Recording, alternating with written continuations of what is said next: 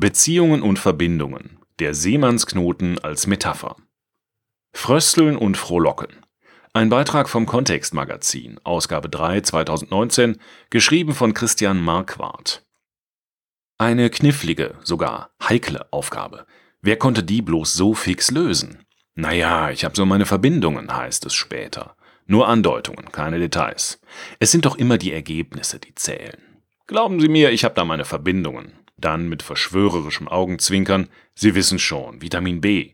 Beziehungen muss man haben. Ist eine Binsenweisheit, aber sie stimmt eben doch. War immer so, bleibt auch so. Wenn's so wäre. Beziehungen sind nicht mehr das, was sie mal waren. Mit Hilfe gesellschaftlicher Beziehungen buxierten Väter ihre Söhne diskret in solide berufliche Positionen, ganz gleich ob und welche Talente sie haben mochten. Töchter brachte man mittels guter Verbindungen unter die Haube, weil es wichtig war, in die richtigen Kreise einzuheiraten. Heute ist mit solchen Praktiken immer noch einiges gewonnen, aber bauen kann man darauf nicht mehr. Eine Großbank in Schieflage streicht ein paar zehntausend Stellen und der Sprössling sitzt auf der Straße. Ein High Potential, von seinem multinationalen Konzern mehrfach auf attraktive Auslandsposten entsandt, findet sich nach einer Megafusion plötzlich in einer Karrieresackgasse, der schwer zu entkommen ist. Beziehungen und Verbindungen meinen nicht mehr dasselbe wie einst. Beziehungen scheitern gern mal. Verlässlicher ist nach wie vor der teilweise fragwürdige Chorgeist alter Kameradschaften, studentischer Verbindungen und jenes legendäre Old Boys Network britischer Eliteschulen, die den Anachronismus der britischen Klassengesellschaft immer noch tapfer am Leben halten die Globalisierung kennt eigentlich keine Klassen mehr. Es zählen nur noch berufliche Skills in den schillernden Kontexten der Digitalisierung, der sozialen Medien und einer beschleunigten Ausdifferenzierung von Spezialdisziplinen. Wer die Codes beherrscht und sie fleißig aktualisiert, der übt sich im Netzwerken, zählt Likes und Followers und vereinnahmt diese dann als Kreis neuer Freunde, die man im Zweifel niemals treffen wird Längst haben wir begriffen, wie komfortabel digitale Netzwerke sind. Gefühlt hängt sogar unsere Existenz daran, irgendwie und ständig im Netz präsent zu sein. Fast sekundär der Impuls, engere Verbindungen dann und wann zu realen Personen aufzubauen. Die universell vernetzte Bevölkerung des Planeten lebt schon so lange im globalen Dorf, Marshall McLuhan, dass der Gedanke an die Natur ihrer täglich aktivierten Internetverbindungen und parallel an den mitunter geringen Sinngehalt inflationär betriebener Kommunikation kaum noch jemanden beschäftigt. Alle sind mit allen verbunden. Na und?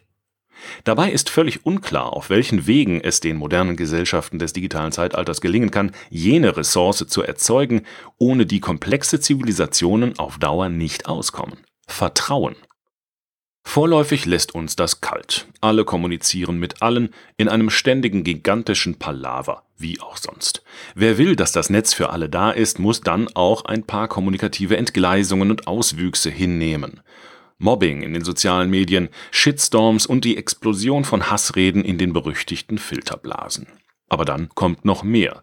Facebook, Amazon und Co. sind längst nicht mehr die einzigen Datenkraken, die mit den Nutzerprofilen ihrer Kunden Milliarden scheffeln und nebenbei deren Privatsphäre untergraben. Ganze Staaten und ihre Behördenapparate, vorneweg China und die USA, haben ebenfalls Geschmack daran gefunden, das Leben der Bürger weltweit möglichst umfassend transparent zu machen, diese zu überwachen, zu kontrollieren und womöglich zu erziehen, will sagen, auf Dauer deren Wohlverhalten zu erzwingen. Technisch ist die Totalüberwachung der Bürger in entwickelten Industriestaaten kein Problem mehr. Vorläufig spielen die Menschen noch mit und geben ihre Daten und Gewohnheiten ebenso bedenkenlos jedem Kommunikationspartner, jeder Software und jedem komfortabel zu nutzenden Medium preis. Mit Hilfe von Algorithmen, künstlicher Intelligenz und der Verfügbarkeit immer gewaltigerer Datenspeicher wird das Netz technisch digital geknüpfter Verbindungen immer dichter und immer fester. Irgendwann werden die Herrscher über diese Netze uns spüren lassen, dass und wie wir uns Schritt für Schritt, naiv und fast schmerzlos, darin selbst verstrickt haben. Dann werden wir wieder lernen, was Komplexität ist und was es bedeutet, mit ihr neu umgehen zu müssen.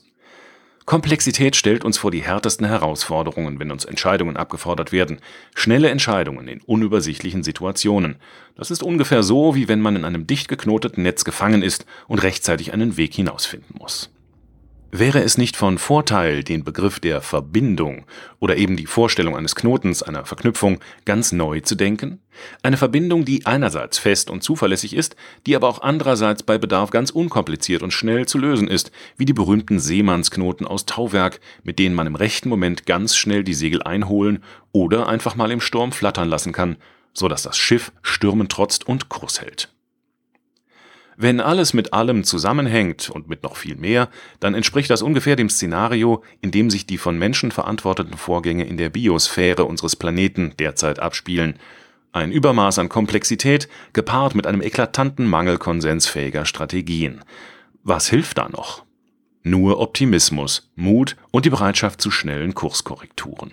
Klappt nur mit Seemannsknoten, im übertragenen Sinn natürlich und mit dem Hinweis des großen Soziologen Niklas Luhmann, der darauf aufmerksam machte, dass die Mobilisierung von Vertrauen als strategische Selbsttäuschung durchaus behilflich sein könne, sofern Handeln ohne hinreichende Informationen zwingend sei und man deshalb die eigene Toleranz gegenüber der gefühlten Unsicherheit schnell und wirksam steigern müsse. Luhmanns Werk war dominiert von der Systemtheorie und dem zentralen Konzept der Reduktion von Komplexität. 1989 erschien sein Büchlein Vertrauen ein Mechanismus der Reduktion sozialer Komplexität. Dieser Beitrag wurde eingelesen von Frank Lindner, Sprecher bei Narando